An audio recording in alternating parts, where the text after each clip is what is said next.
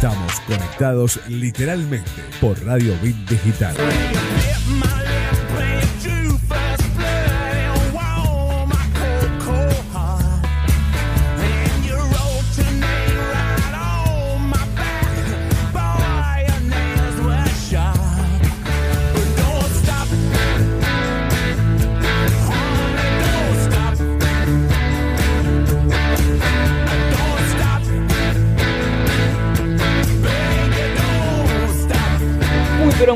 Tardes y bienvenidos a otro programa de Literalmente por el aire de Radio Bit Digital. Mi nombre es Lisandro Paleo, me acompaña Roberto Seifer como todos los miércoles. ¿Cómo estás, Roby? ¿Cómo está Lisandro? ¿Cómo está toda la, audiencia de Literalmente y de Bit Digital? Aquí un nuevo miércoles, aquí en el aire de, Literalmente y un día hermoso, la verdad. Hermoso día. día. soleado, despejado, 34 grados creo que estaba haciendo eh, la temperatura, lo último que había mandado el servicio meteorológico, lo mismo la térmica. La verdad, un día hermoso, ya no estamos. Ya no sé si es primavera, ya nos anticipamos el verano con esta temperatura. Nos salteamos la estación. Pero bueno, eh, lo vamos a saludar a Leo Jiménez, nuestro operador. ¿Cómo estás, Leo? ¿Qué tal, chicos? Buenas tardes. El eh, clima, según lo que nos dice acá Infoclima, es 34.5 en este momento. 34 Con una térmica de 33. Se siente en la calle, ¿eh? Está pesadito afuera. Sí, yo venía en el, en el colectivo sin aire Así que la, sentí bastante, pero... Pero no es que todas las unidades de colectivo tienen aire acondicionado en la ciudad. No sé, esta, esta tenía, no sé si no funcionaba, no la habían prendido, pero bueno. Y bueno, eh, agradezcamos por lo menos que hay colectivo en la calle en este momento. Es la que nos toca, es la que nos toca. Estamos a la espera de nuestra compañera Sofía Dalonce, ¿sí? Seguramente en unos instantes va a estar llegando. Tenemos eh, nuestra coach, ¿sí? Carolina Moore, va a venir también en un rato. Tenemos entrevista también al aire, pero, pero no queríamos pasar porque hace pocas horas nos enteramos, se hizo público, el fallecimiento de Joaquín Salvador Lavado Quino, uno de los artistas más grandes que dio la República Argentina, el creador de Mafalda, entre otras cosas. Desde aquí, por supuesto, el recuerdo para el querido Quino eh, que nos ha dejado en las últimas horas, dejando también un, un hueco bastante complicado, ¿sí? bastante difícil de llenar, como decíamos, en la cultura, pero también nos dejó a Mafalda para toda la vida y no hay regalo más lindo que nos haya podido dar. Roby, teníamos eh, redes sociales, tenemos para comunicarte porque habíamos hecho una linda consigna, me acuerdo. Claro, eh, te puedes comunicar en nuestras redes sociales como arroba literalmente ok en Twitter y en Instagram.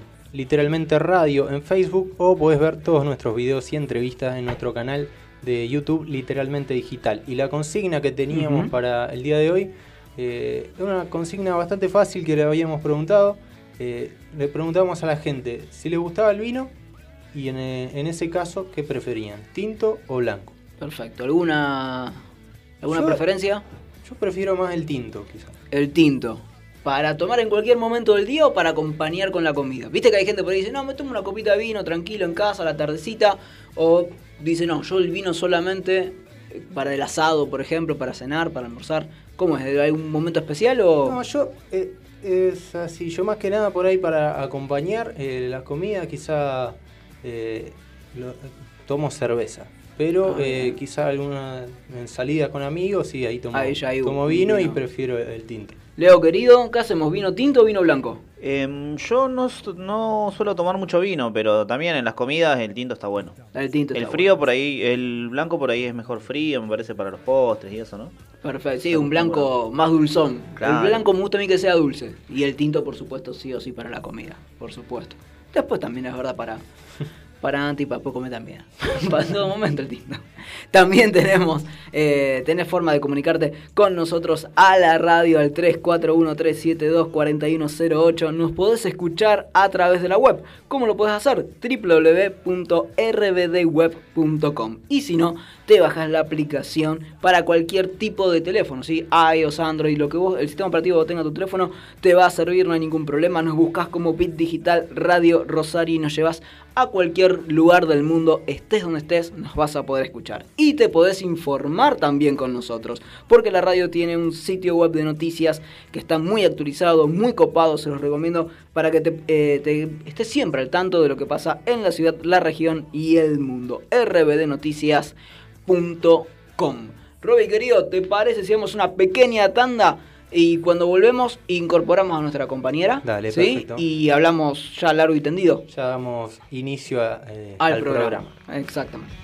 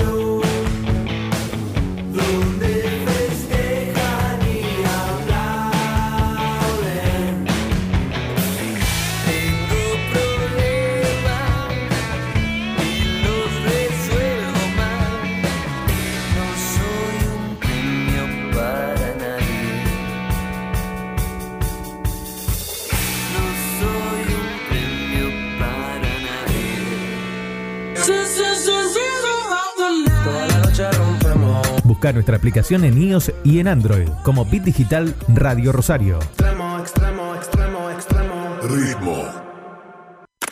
Dale play a la noche. Acércate al calor de nuestra música. Por eso déjalo, olvida y acerca Donde la noche suena cada vez mejor. Seguimos Bit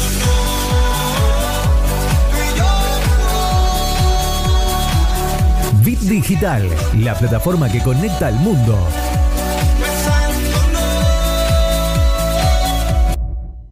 Prepara el mate, hacete un espacio en tu vida. Disfruta del aire. Estamos listos para seguir llenando de colores tus días. Página web www.rbdnoticias.com, el portal informativo de Bit Digital. Nueva estación. Y con todo el encanto. Tus días se llenan de colores y la radio también. Estación en todos los sentidos. Página web www.rbdnoticias.com, el portal informativo de Bit Digital.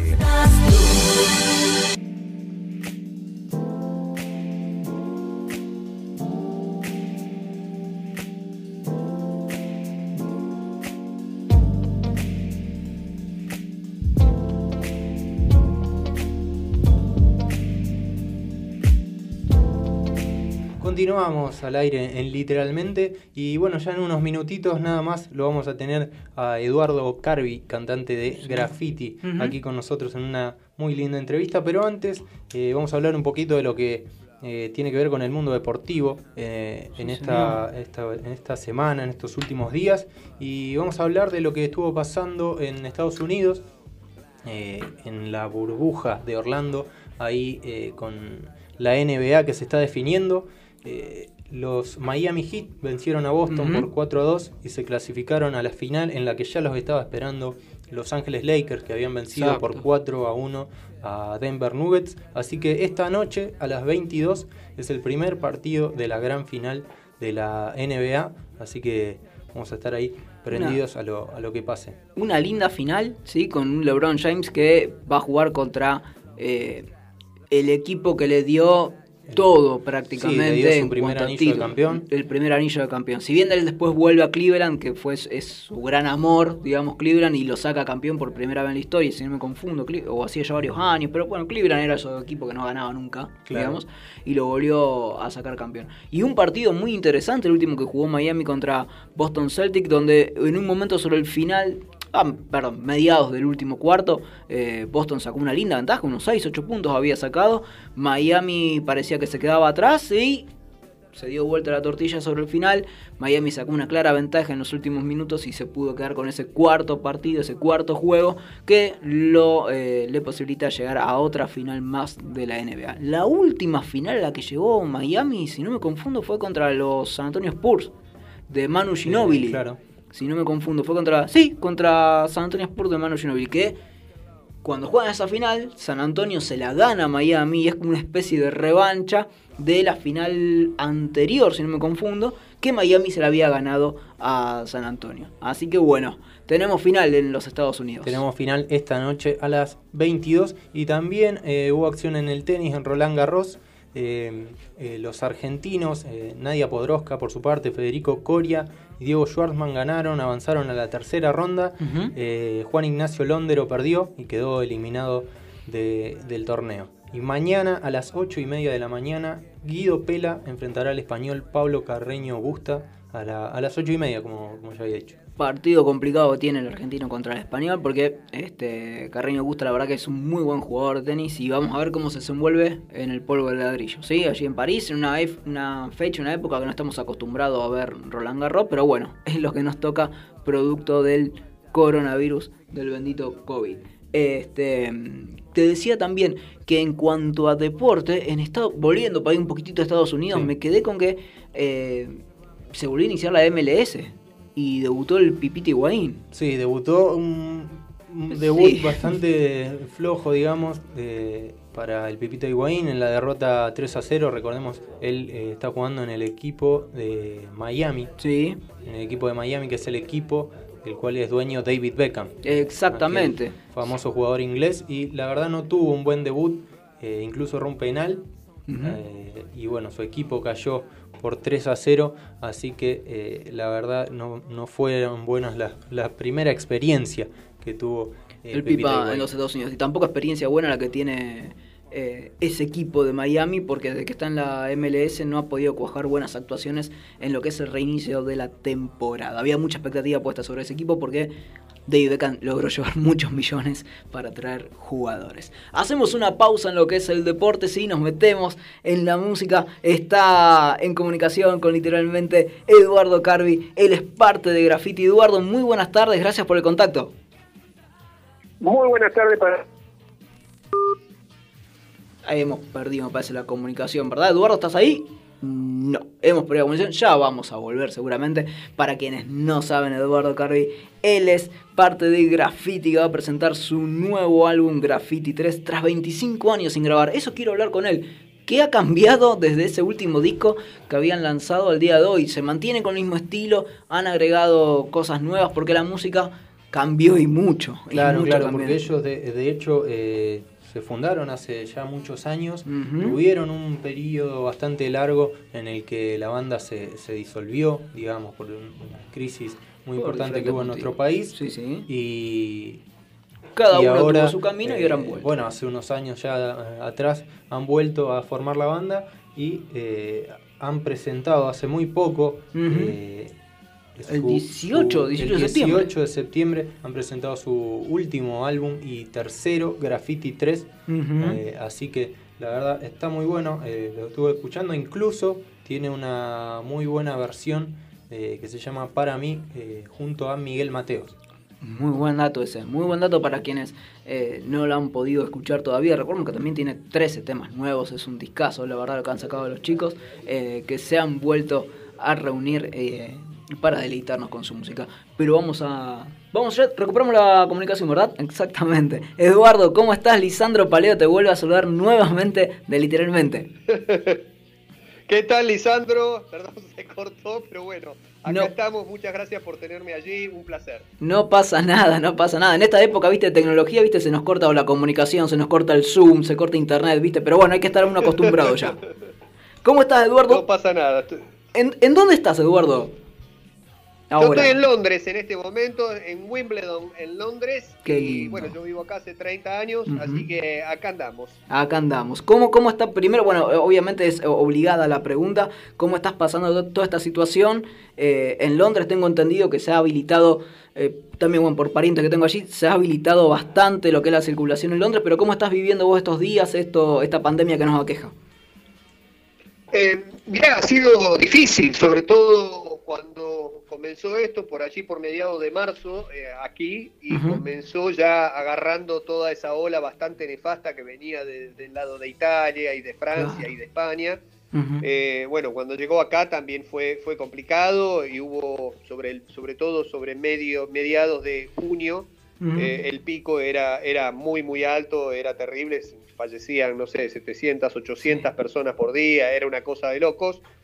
Eh, con dolor, con tristeza, por supuesto, impotencia, eh, hay guardado igual que todo el mundo y yo creo que si hay algo que uno puede sacar de conclusión a través de, una experiencia como esta, que a ninguno de nosotros nos tocó vivir por suerte, es que de este tipo de situaciones uno eh, empieza, por lo menos yo, a ver lo mejor y lo peor de cada uno, por un lado, es donde empezás a darte cuenta de que las cosas no son tan importantes como uno cree, eh, por lo menos las cosas a las que nosotros mundanamente y a diario le damos importancia, y después eh, que la vida a veces pone cosas como esta para que uno trate de ver si puede dar las vueltas y a generar de una situación tan negativa algo positivo y productivo. En nuestro caso fue precisamente esta pandemia lo que nos motivó a usar ese espacio de tiempo que teníamos por delante y nos pusimos a componer y bueno, terminamos armando un álbum completamente nuevo de 13 temas. Exactamente, y eso era, bueno, seguramente la, segunda pregunta que yo te quería hacer. ¿Cómo es esto de componer encerrado en casa en pandemia y a la distancia? Porque no es que estás encerrado una semanita y decís, bueno, por lo menos, eh, pues yo tengo entendido que vos estás en Londres, pero hay gente eh, también del grupo que está aquí en Argentina. Claro, a ver, eh, en principio, bueno, yo desde mi estudio en Londres, Ariel desde el suyo en Buenos Aires, eh, nos, contactamos como para hacer primero un streaming que hicimos sobre un tema de la banda que se llama Males de Personas Confundidas. Sí. En el momento en que todo el mundo, todos los músicos se dieron cuenta que no iban a poder hacer giras, ni conciertos, ni nada, bueno, presentamos ese tema, hicimos ese tema y ahí empezamos a charlar sobre la posibilidad de armar dos o tres temas, o por lo menos hacer el intento viendo de, que fuera posible hacerlo. Tecnológicamente es posible, pero el tema es tener, por un lado, la concentración y la química y la, y la, y la inspiración como para poder sentarte y armar material y muchísimo más cuando estás pensando en 13 canciones, no es que tenés tiempo por delante, te sentás frente a un piano y componés 13 temas. Eh, el tema era ver qué pasaba, pero bueno, Ariel y yo siempre tuvimos una química muy especial eh, a la hora de componer y esa química, pese al paso del tiempo, se mantenía intacta. Empezamos con un temita, con dos, con tres, que fue la idea inicial. Y después vimos que le habíamos agarrado el gusto, que íbamos ganando este, así momento y nos pareció copado seguir componiendo. Ariel seguía armando líneas este, armónicas que me pasaba por archivos digitales, por supuesto. Yo desde desde casa veía las líneas armónicas y pensaba y trabajaba sobre la construcción de las líneas melódicas y después escribir la letra de cada uno de los temas. Y así fuimos armando una especie de mini rompecabezas digital donde mis partes se sumaban a las partes de él. Yo cantaba, obviamente, y hacía todas las partes de voces desde acá. este, él agregaba las guitarras, tocó todos los bajos, algunos teclados y cuando vimos que, que tenía ya un formato que, apuntaba como que podía ser un, álbum completo, ahí sumamos a un amigo, a Gustavo Sacchetti, desde su estudio fantástico en Cancún, México. Y Gustavo aportó teclados y aportó también este, la mezcla y la masterización del álbum. Por supuesto participaron algunos músicos a lo largo de los temas, este, en batería Marco Mineman, baterista de clase mundial, eh, eh, también hay un par de temas que toca el hermano de Miguel Mateos. Eh, Charlie Jardina toca un par de, bajos en, algunos temas. Y, bueno, a ver, fue, fue una experiencia muy linda ver cómo se iba cómo iba tomando forma. Llegamos al último tema, que es una canción que se llama Para mí. Y digamos, la cereza, la cereza de la torta fue que Miguel Mateo se escuchó el material, le gustó mucho y decidió participar en uno de los temas, así que ese tema lo cantamos a media. Miguel es precisamente un artista que no se caracteriza por participar en discos ajenos, así que fue un doble halago. Exactamente. Te quería, yo antes de pasarte la, posta con mi compañero Roberto Seifer, te quería consultar, desde, desde ese 1984, cuando se formó el grupo, a hoy, sí. ¿qué cambió? ¿Cambiaron ustedes? Se incorporó, digamos, este, los nuevos ritmos que se están escuchando, se mantuvo la esencia. ¿Cómo consideras vos? ¿Te viste obligado? ¿Te gustó mantenerte en la misma línea musical en la cual estaban? Eh, eh, muy buena pregunta. Em, todos cambiamos porque seguimos siendo esencialmente los mismos, muchísimo más canosos, pero seguimos siendo los mismos. Eh, pero uno cambia. Eh, a ver, estamos hablando desde, desde el ochenta y pico para adelante, eh, son muchos años. Entonces, es innegable que uno cambia porque la vida te cambia. Eh, uno pasa por un montón de experiencias, algunas lindas, otras feas. Este, la distancia genera muchas cosas en uno. aquellos que se quedaron siempre en Argentina lo vivieron a su manera, con todo lo que vivir en la Argentina conlleva y yo a la distancia eh, eh, también lo he vivido de otra manera con todo lo que vivir en el extranjero conlleva. Entonces yo creo que ese paso del tiempo de alguna manera se ve reflejado, no solamente en las letras que hablan de la realidad, no solamente de la realidad mía, sino de la realidad de todos, en algún punto o en otro, sino que creo que, que, hay una madurez con respecto al, material inicial de graffiti. Por supuesto, éramos muchísimo más joven, con mucha menos experiencia de vida, y yo creo que eso se refleja. Con respecto a tu pregunta, si, si nosotros nos propusimos hacer algo con un estilo en particular, no, todo lo contrario. Lo primero que hablamos con Ariel fue precisamente no condicionarnos, sino tratar de hacer un álbum eh, continuando otro o que se parezca a, ni nada por el estilo. Dijimos, vamos a componer, hace muchos años que no lo hacemos, entonces hagamos lo que nos nazca, a ver qué es lo que sale. y a ver qué, para qué lado va. Y, no tengamos ningún tipo de estereotipo de tratar de llevarlo para un lado o para el otro porque está de moda o no está de moda. Por eso el álbum tiene, dentro de esas 13 canciones, tiene canciones súper rockeras, bien Zeppelin, como Mirá, Nada, este, o Vuelven. Tiene canciones, canciones, como la que te comenté de, con Miguel, junto a Miguel Mateo. Para mí hay otra canción preciosa que se llama Siempre y tiene un par de baladas que son dos perlitas, este, desde mi humilde punto de vista, una se llama Corazón Mendigo y la otra Tuyo y Mío. Pero todas tienen el mismo hilo conductor. Si uno, si uno escucha las letras con detenimiento, creo que todas tienen eh, eh, en alguna medida un hilo conductor. Hola Eduardo, Roberto Seifer te saluda. Hola Roberto, ¿cómo estás? Muy bien. Eh, quería consultarte sobre Graffiti 3, este último trabajo que, que, hicieron. ¿Cuál fue la repercusión que tuvo por parte del público? Eh, la verdad, estamos todos choqueados. Eh, y, yo soy el primero, ¿eh? Pero, a ver, ¿por qué digo esto? Porque Graffiti siempre fue una banda que se preocupó mucho más por la calidad que por la cantidad. Eh, no fue una banda de estas que hacen 20 discos por año, 4.800 videos. nosotros siempre fuimos muy austeros en ese sentido. Fíjate que de ninguno de los dos primeros álbumes, ni siquiera de aquel famoso inédito que tenía males de personas, lejos del alma, todos esos temas. Eh, nunca jamás hicimos un video, por ejemplo, nunca entramos en el, en el, en el tema de tratar de... Eh, bien o mal, eh, no estoy diciendo que haya sido un hallazgo, estoy diciendo, siempre fuimos muy cabezones en el sentido de hacer lo que nos gustaba y no lo que nos decían, o de, de guiarnos por lo que musicalmente nosotros queríamos este, generar y no por lo que eh, estaba en ese momento de moda. Y esto creo que no fue una excepción. Pero con respecto a la repercusión y respondiendo a tu pregunta, eh, nos sorprendió a todos porque el álbum salió editado en las plataformas digitales eh, el 18 de septiembre, o sea, hace, apenas una, una semanita, un poco más, bueno, 15 días, lo que sea. Y y nosotros, a ver, e, es un álbum que uno tiene expectativas, como, es normal, ¿no es cierto? Pero estamos hablando de un álbum hecho en cuarentena, a la distancia, etcétera, etcétera, etcétera, con una banda que no está permanentemente tocando y haciendo giras y demás por, por todos los motivos que ya conocemos. Este, a las 24 horas de salido el material en Spotify había más de 10.000 descargas. Y, nosotros nos quedamos helados, no podíamos creerlo. Mirábamos los números una y otra vez, creo que ahora está por las 18.000 o más.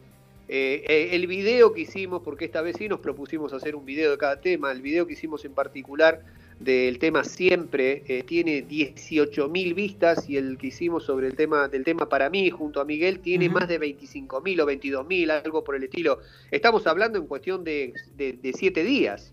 Sí, eh, la verdad que es impresionante. Yo, minutos antes de ahora estar hablando con ustedes, estaba haciendo una nota con la gente de Chile, he hecho notas con gente de Colombia, hay notas arregladas para hacer con gente de México, de Uruguay, de Paraguay. Este, eh, a ver, se ha, se ha abierto de alguna manera eh, un panorama que no, no pensábamos que, que podía ocurrir en estas condiciones. Yo creo que puede ser una serie de factores.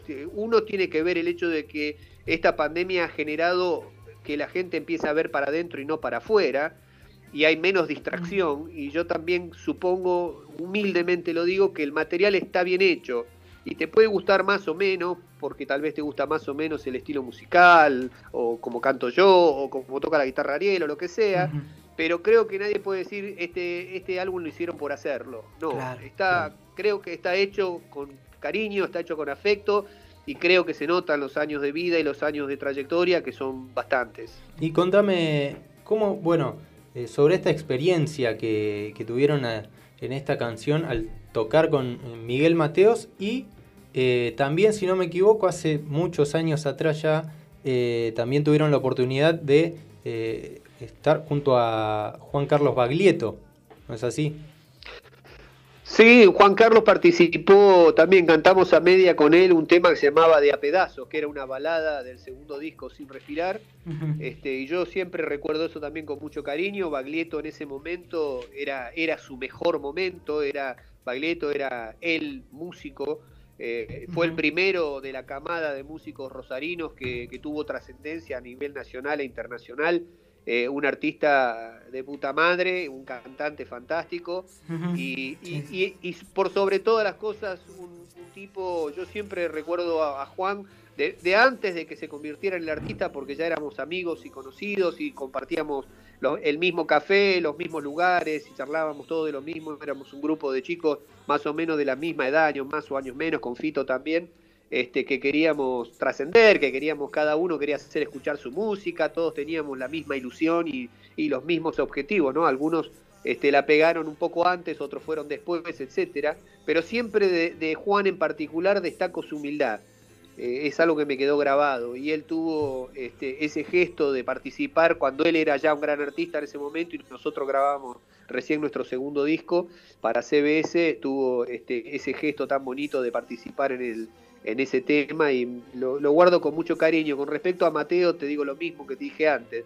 Es un artista que no se caracteriza, no creo que puedas encontrar ningún álbum de otro artista donde él cante y que él haya decidido cantar en un tema nuestro eh, me parece eh, un halago, ¿no? Porque, porque, porque por lo que representa Mateos a nivel de rock, eh, no solamente en Argentina, es un artista de reconocimiento internacional que vive permanentemente de gira por toda Latinoamérica y Estados Unidos. Entonces, para el disco de Miguel Mateos, grabado el año pasado, este, en el que toca Ariel también, porque Ariel es guitarrista de Mateo hace 25 años, este, ah. está nominado para los Grammys latinos. Entonces, eh, por supuesto que me enorgullece y nos enaltece. Bueno, Eduardo, te agradecemos mucho este contacto con nuestro programa aquí con Literalmente y desde Literalmente y de Bit Digital estamos siempre a disposición de ustedes. Muchísimas gracias a ustedes, chicos. Les mando un saludo enorme a ustedes, a la audiencia, este, desde un rosarino en Londres. Y si Dios quiere, cuando todo este despelote pase, nos volveremos a encontrar en algún escenario por ahí por Rosario, donde sea, pero les agradezco infinitamente. Siempre digo que el trabajo del artista no sirve de nada si no hay gente como ustedes del otro lado que se lo hace llegar a los oyentes. Así que yo se los agradezco de corazón. Un abrazo muy grande para todos. Muchas gracias, un abrazo grande. Y ahí pasaba Eduardo Carvi, el cantante y baterista también de, de Graffiti. Y así que nos vamos a una pequeña pausa escuchando un poco de la banda.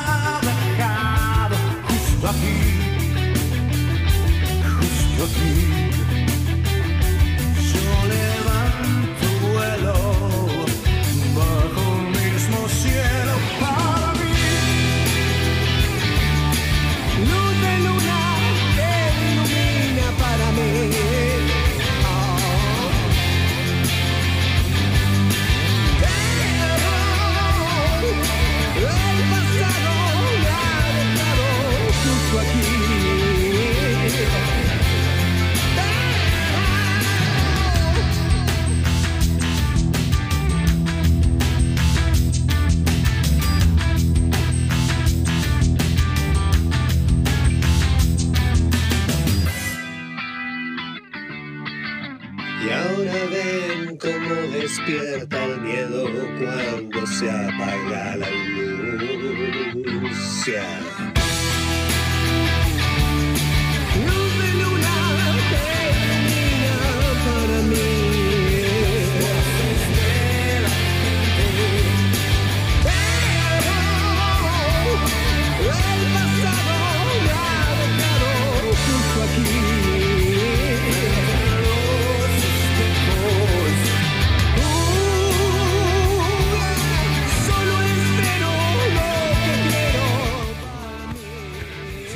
Con más literalmente.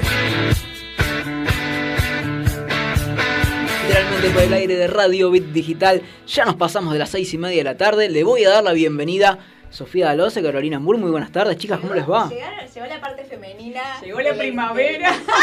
y mirá cómo se vino. No sé, la gente que está mirando, bueno, ahora nos escucha, pero hay alguno que está mirando se vino toda floreada. Exactamente, exactamente. Claro, muy bien, se vino a tono de. ¿Cómo andan todo? Todo muy bien, todo muy bien, por suerte. Ya nos vamos a poner en tema con Caro. Sí, ¿sí? obvio. Exactamente. ¿Qué temita trajimos para el día de hoy? ¿Cuánto nos conocemos? ¿Cuánto nos conocemos? Y aguardo tus comentarios. Yo ya, ya tengo una lista de preguntas, ya tengo una lista de preguntas. Pero primero quiero cerrar la parte de deportes con el gran Roberto Seifer. Roby, querido, teníamos deporte local. Sí, teníamos deporte local, ya habíamos hablado de, de básquet, hablamos de tenis, eh, vamos a hablar de News y Central. Eh, por el lado de News se terminó finalmente todo este tema de Cristian Lema, que hace tanto tiempo que venimos hablando. Eh, finalmente un equipo que nadie tenía en los planes es el que finalmente se termina llevando al jugador, el Damak, Damak Fútbol Club de Arabia Saudita. Eh, ¿Cómo me decís un equipo árabe? Yo, no entiendo nada. Yo, tampoco. Yo solamente sé que, que, va a ganar bien. El único que Claramente, porque va a pagar 2.100.000 euros por el 100% del pase Cristian Lema va a firmar un contrato hasta junio de 2022 con opción de extenderlo hasta junio de 2023. Eh, jugó un amistoso Newell's Old Boys, empató 1 a 1 con Unión, eh, hizo un gol Nacho Escoco. En el segundo amistoso, que, fue televisado por TNT Sports también, eh, perdió el, equipo alternativo de, de Newell's Old Boys 2 a 1 frente a Unión de Santa Fe. Y el amistoso que estaba eh, no digo programado porque no, estaba programado, pero se decía que por ahí podía jugar este sábado un amistoso frente a Patronato.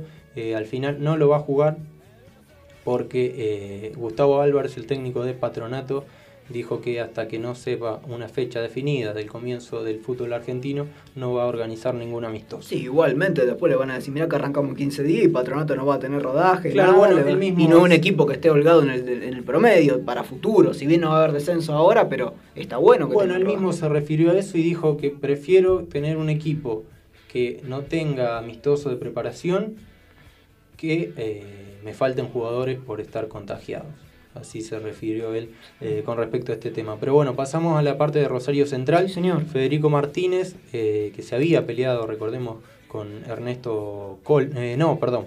Ese es Brite. Ese es Brite. Tenemos centrales de encanta. Centrales. Ese, yo no sé, no sé si miro un sketch, no tengo idea.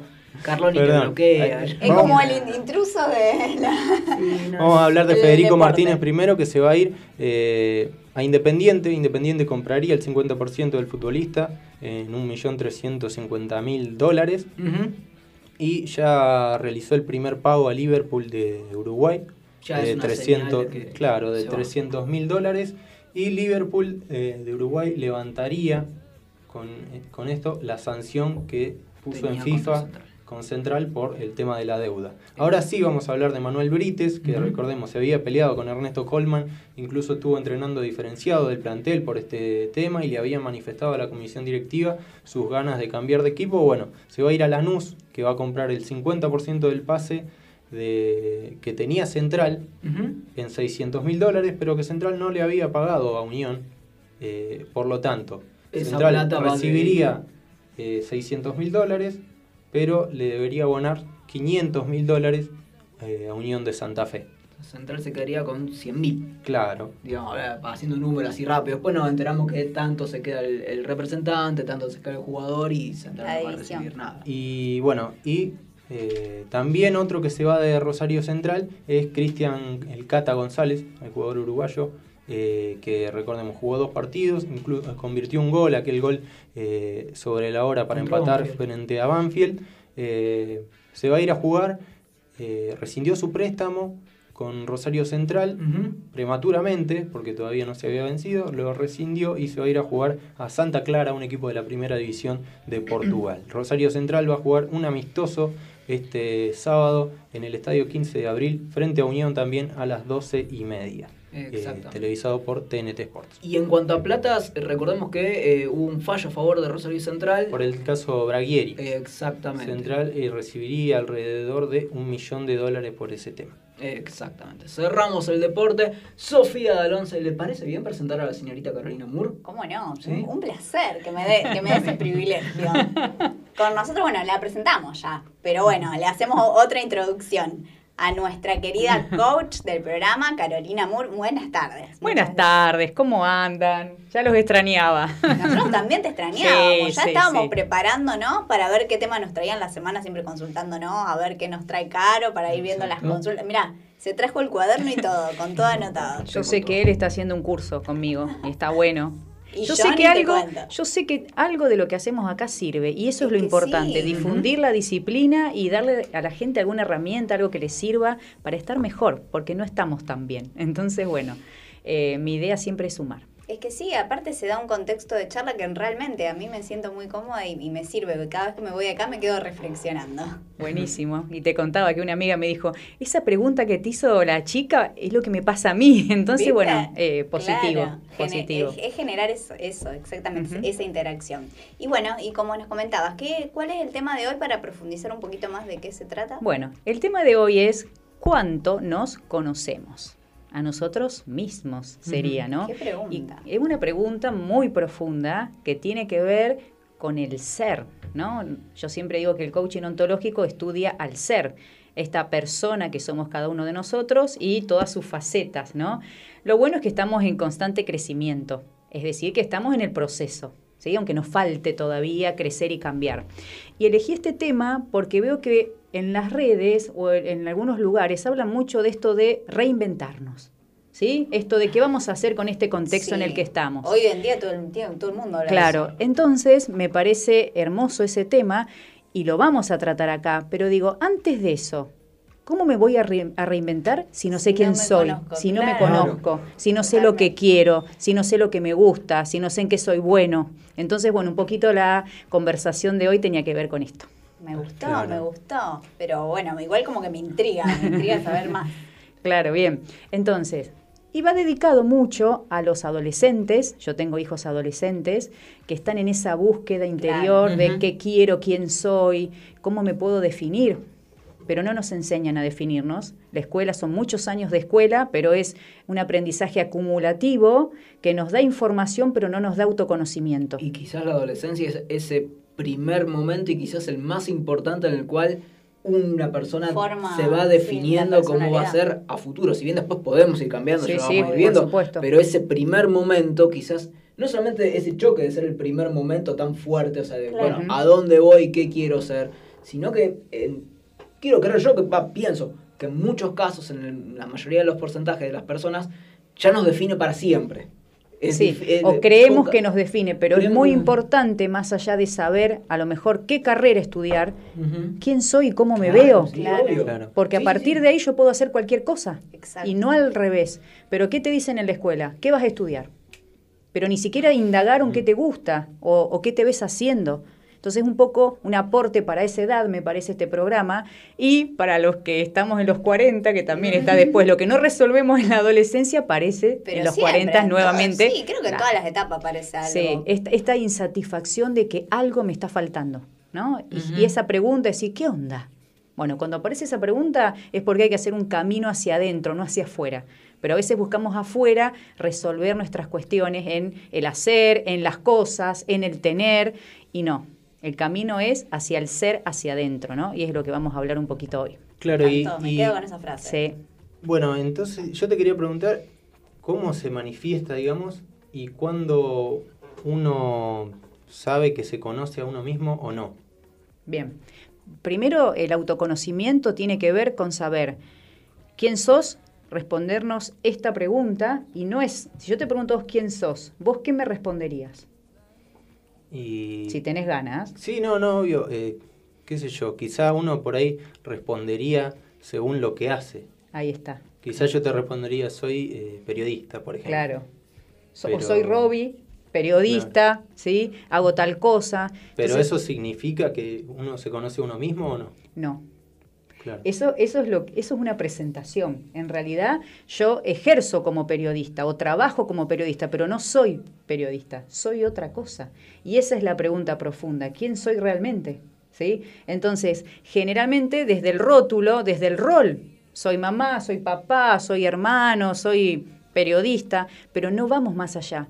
No porque no lo sabemos, porque nunca nos preguntamos eso. Entonces, qué bueno si alguien hoy que tiene 12, 13, 14, 15 años se puede empezar a preguntar esto. ¿Quién soy? Más allá de mi nombre. ¿Qué me gusta, qué me gusta hacer? ¿Qué te gusta hacer, Sofi? ¿Qué disfrutas?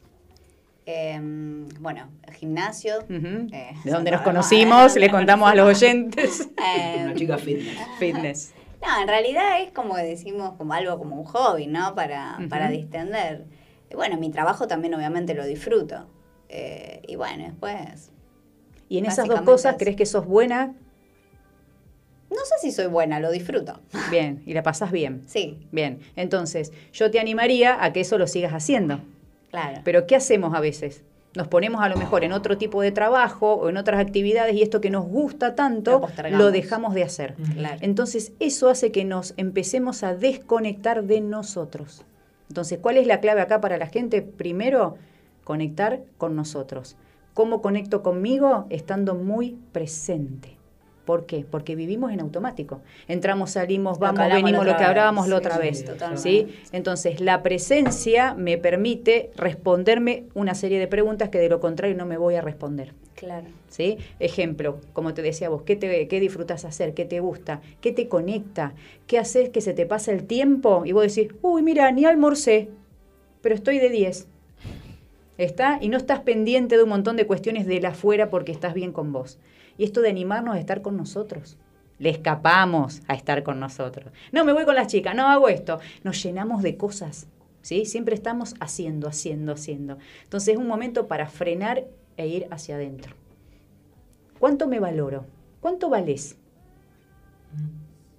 No sabemos cuánto valemos y no tiene que ver con un precio, tiene que ver con cuánto me amo, ¿Cuánto me ser consciente de lo que sos capaz de ser, o no solo por el hacer, de por lo que vos decís, digamos, por el valor que tiene lo que podés llegar a dar. Ahí está. Bien, Sofi. Encontrar este valor agregado, esto que yo puedo aportar a la sociedad. Y eso también te identifica como persona, ¿ves? Porque todos tenemos una, un valor agregado diferente y venimos a contribuir de manera diferente a la sociedad. A lo mejor vos desde la comunicación, vos también, vos de otro lugar o no desde la comunicación, pero comunicamos cosas diferentes. Entonces es esta habilidad que no te la guardás para vos, sino que la ofreces al mundo. En cosas chiquitas a veces, no, en el no hay ni chiquito ni grande. Claro. todo es importante porque eso tiene que ver con vos y te empieza a identificar. Entonces eso te hace vivir profundamente, porque estás contenta con lo que haces y con lo que sos. Y no estás esperando que la afuera te reconozca. O que diga, qué bien, Sofi, no, porque lo haces de corazón. Claro. Esa es la diferencia, empezar a vivir así. Imagínate si los adolescentes pudieran vivir así. Y es difícil. ¿Cómo? No hablamos de acordate que es difícil. Lo veo. No, en realidad que como que yo me veo cuando era cuando era adolescente me veo como un gran proceso ahora. Me, me, me miro para atrás y digo, bueno, me recostaría, digamos, estar pensando como pienso ahora. A mí particularmente. Quizás no tuviste. como dice él, que a lo mejor que en la adolescencia se formó ya. A mí como que yo hice todo un proceso y como que ahora sí me cierto con cierta maduración en lo que era Sí, bueno, uno, uno va creciendo, pero el tema del adolescente, si realmente tiene una buena autoestima y sabe quién es, va a entender que no todo el mundo lo tiene que aceptar, va a entender que hay que poner límites, que esto sí, que esto no, que puedo elegir. Entonces, esas pequeñas armas para transitar la, adolescencia me parecen muy importantes, ¿no? Totalmente. Si no terminamos haciendo lo que el otro quiere. Claro, seguro. Para que me acepte el grupo, para que la persona quiera estar conmigo, ¿no? Sí, Entonces, que se empiecen como a autodefinir. Esa es la idea. ¿Y qué pasa cuando es una persona más grande? ¿sí? la época, aquí hablamos de los adolescentes, pero cuando una persona, como te decía Robbie, o sea, ¿qué pasa cuando una persona piensa que ya está definida, piensa ya que se conoce, y estamos hablando, no sé, vamos a poner 40, 50 años, con un promedio de edad, ¿cómo surge eh, eso de decir, bueno, al final no soy así, o sea, no me conozco como soy, me tengo que redescubrir. Eh, ¿Cómo surge? Eh, me imagino que por allí a lo mejor ese planteamiento una persona de mayor edad por ahí le puede generar muchas más dudas que una persona más joven. No solamente redescubriéndote en el plano profesional, ¿sí? me, refiero a todo tipo de plano, personal, profesional, bueno, relaciones, sexualidad. ¿Cómo es eso? ¿Es, distinto cómo lo toma la persona? En realidad, no sé si es distinto o no, el tema es cómo aparece esta necesidad, ¿no? Porque no es que es mágico que si, uy, creo que el que yo pensé que era no soy, sino que frente a una crisis personal, yo te puedo decir lo que me pasó a mí, frente a una crisis personal, empecé a darme cuenta que venía viviendo para el afuera y que realmente no me definía como lo que yo creía que era, que no era eso lo mío, que, ejemplo, yo siempre cuento que estudié Derecho y que después me di cuenta que lo mío era la comunicación y me fui volcando a otros lugares, ¿no? Y, y tenés que patear el tablero a veces. Y eso es lo que le cuesta más al adulto que a un joven o a un adolescente. Esto de la pseudo seguridad a la que te lleva el ego, de decir, no, pará, que vos sos doctora, no, pará, que vos ya tenés esta situación, no, pará, y, empieza esa dualidad de qué hago, porque no quiero esto, esa insatisfacción, pero en realidad implica todo un cambio y una transformación, ir por lo que realmente querés, ¿no?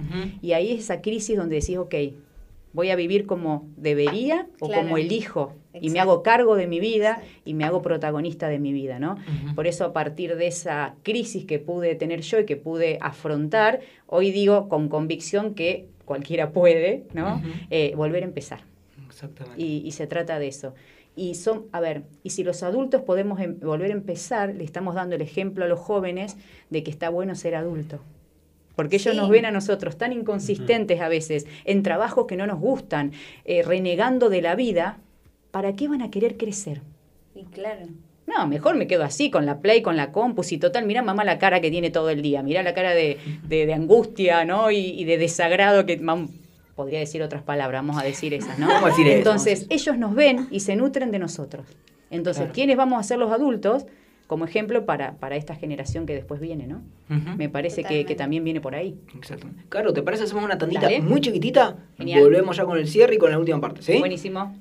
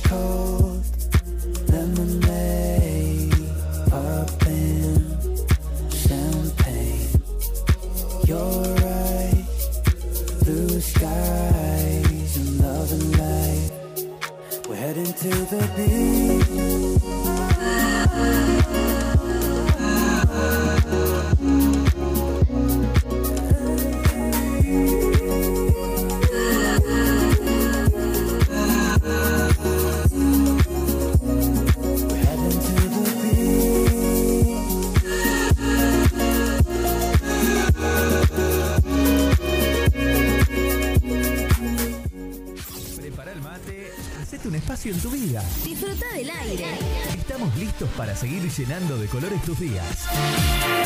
Página web www.rbdnoticias.com, el portal informativo de Bit Digital.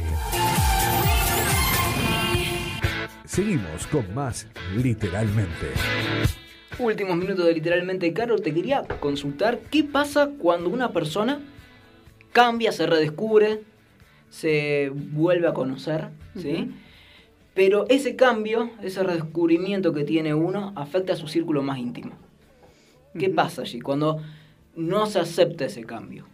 Y generalmente, cuando vos viniste siendo de una determinada forma o manera, te empezás a vincular con tu círculo de una determinada manera.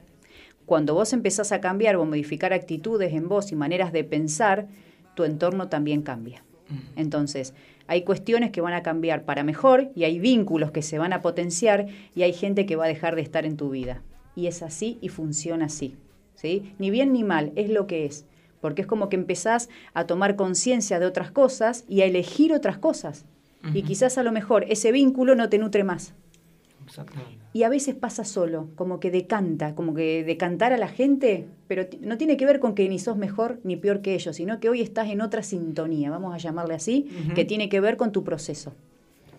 Y esto de que cuando yo cambio, ¿se acuerdan que hablábamos que somos observadores diferentes, que lo decimos siempre, ¿no? Desde el coaching. Yo veo, una cosa y Sofi ve otra y estamos las dos mirando a lo mejor el celular de Sofi. Bien, cuando yo cambio mi manera de ver las cosas, también cambio la manera en que la veo Sofi y digo, ah, Sofi cambió. No, yo cambié. Sí, es verdad eso. Entonces, eso es lo que sucede. Todo parte desde uno siempre, ¿no? Y uno empezar a elegir con quién quiere estar, con quién no, con quién quiere compartir, con quién no.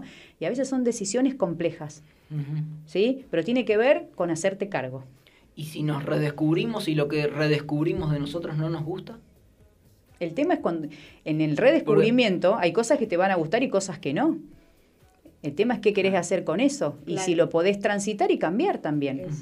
Pero a veces vivimos como con una venda. No quiero ver realmente quién soy, porque esto no me gusta. Entonces, ¿qué hacemos? Automático y miramos para otro lado. Claro. Y decimos, yo soy así. Claro. La mejor, excusa. Esa frase la usaba Sócrates allá, eh, conócete a ti mismo, pero no es solo me conozco, es me conozco y puedo cambiar lo que quiera cambiar, claro, y me enfoco en eso.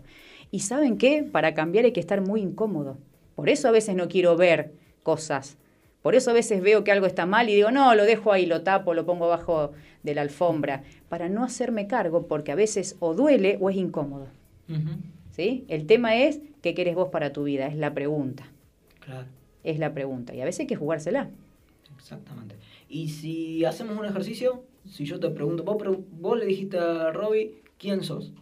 ¿Sí? Si nosotros te preguntamos a vos, ¿quién sos? Bien, yo soy una mujer eh, que busca todos los días ser mejor y acompañar a las personas para que puedan lograr los objetivos que quieran. Así me podría definir hoy.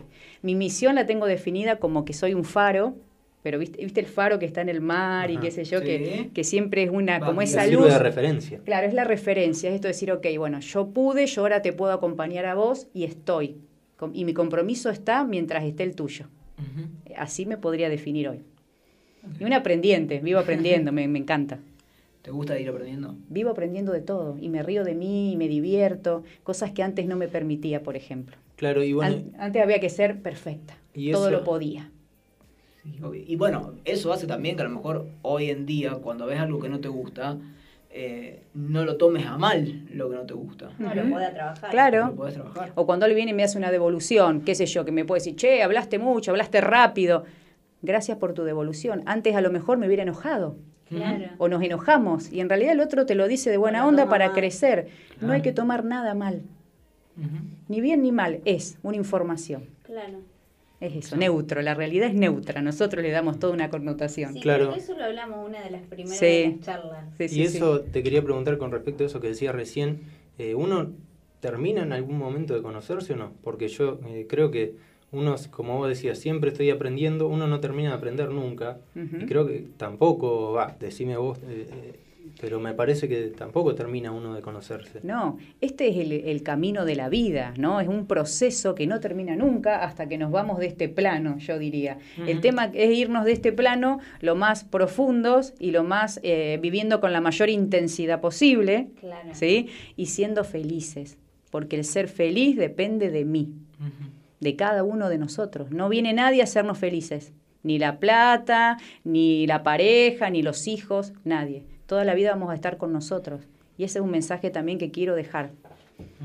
¿sí? Parece que vengo como el mensajero, no, pero, tiene que ver con eso y que a veces vemos o vivimos los obstáculos que nos van pasando en la vida como algo malo y en realidad son el camino, porque es lo que a mí me permite revisar y aprender y, ejecutar algo diferente. Reviso, aprendo y ejecuto algo diferente. Y puedo hasta mejorar a Siempre. Sí, puedo aprender algo. El tema es no vivirlo como algo malo, sino ¿qué me viene a enseñar esta situación? ¿Qué me viene a enseñar esta persona? ¿Qué necesito aprender de esto? No, ay, ¿por qué a mí? Porque cuando empiezo, ¿por qué a mí? La víctima aparece y ahí nos saca poder a mí me pasaba eso. Siempre me acuerdo que mi papá, dice que yo estaba en cuento que le contaba a mi papá cuando estoy media sobrepasada y, yo, y yo a veces tengo ese discurso, hoy que me pasa todo a mí y, él siempre me dice justamente eso, que no es así, güey. A partir de eso aprendí un montón, a tomar las cosas de otra manera. Claro, esto es lo que es. ¿Qué hago con esto? Y de, de, esto que sucede, ¿qué injerencia tengo yo? Porque quizás hay cosas que no pueda resolver yo, que no dependan de mí. Entonces nos hacemos mal o la cabeza por cosas que están fuera de nuestro ámbito de control. Exactamente. Es así. Caro, muchas gracias. De nada. Eh, lo que sí por impecable. Yo me quedo con ganas de seguir charlando, pero Dos últimas cosas con las que vamos a molestar a Caro. La primera, ¿a quién se dedica el segmento de hoy? A mis hijos. A tus hijos. Dos son adolescentes. Perfecto. ¿Cómo, ¿Cómo están pasando, ahora que se viene el calorcito con cuarentena, cómo estamos pasando esos días eh, con los pibes en casa? En realidad ellos con la compu y el celular felices. Ah. mientras que haya electricidad, digamos también. Ahí está, cuando, cuando no hay luz no queda nadie, pero el resto están bien y la verdad creo que se hacen menos historia que nosotros a veces, ¿no? Es como que se acomodan más a las situaciones. Y es lo que es. Ya están, también hay que reconocer que los, los pibes, ¿sí? los adolescentes, los chicos, están más acostumbrados a esa conexión virtual de lo que estamos nosotros. Sí, sí, es verdad. Este, Totalmente. A nosotros somos más de la conexión de estar del cafecito. Ellos no. Te iba a decir. Por los grupos y sin cámara. ¿no? ¿Para qué la cámara si no me peiné? No. Si veo lo que escribió, ya está. Ya está. No es necesario juntarse. Bueno, formas. Claro, ¿cómo te podemos encontrar en las redes? Carolina Moore, guion bajo coach, ¿sí? Doctora Moore Coaching y Liderazgo en Facebook. Perfecto. Así que gracias a todos los que, los que me escriben, gracias a ustedes, Está full, yo veo esas redes sociales que Sí, entre el programa de tele, la radio. Ah, y el programa de tele encima también. ¿Cuándo te vemos en el programa? El sábado a las 10 de la mañana en Creciendo con ese, juego de palabras, desde el coaching en TV Regional programón, programón. Yo veo ahí los videos y la verdad que sí, sí. imperdible. Gracias, ya que chicos. también. ya que estamos, Robbie Seifer, ¿dónde te podemos encontrar si te queremos ver en tele? Eso. Eh, bueno, también en, en regional los martes a las 10 de la noche. Y señorita, usted también. También televisión regional, estamos todos conectados. Todos. Usted también, ¿verdad? Los jueves 19.30, también en Con la Gente Televisión, también estamos ahí acompañando en el programa. Perfecto. Siendo nuestra misión sería. Muy bien, servir. Bien, bien, bien. Siete de la tarde en toda la República Argentina. Nosotros estamos llegando al final del programa. Les dejo un saludo muy grande a nuestro operador, por supuesto a Leo Jiménez, a Marquito Dinela y a toda la gente de aquí de la radio. De mi parte, yo me despido. Chicos, queden manos de ustedes el programa para despedirse. Bueno, usted, eh, yo hoy vine. bueno, muchas gracias, Caro, eh, por estar de nuevo. Te esperamos eh, dentro para él. En 15 días estoy acá. en 15 días estoy acá, sí, sí. Preparamos en esa semana, nos preparamos, mira, como el cuaderno, como paleo, todas las anotaciones. Genial. Muchas gracias, Sofi, Lisandro, Leo Jiménez. Un saludo a Marquito Dinela. así que bueno, muchas gracias a todos ustedes que nos están viendo y escuchando a través de Bit Digital en literalmente. Muchas gracias. Nos vemos el miércoles que viene.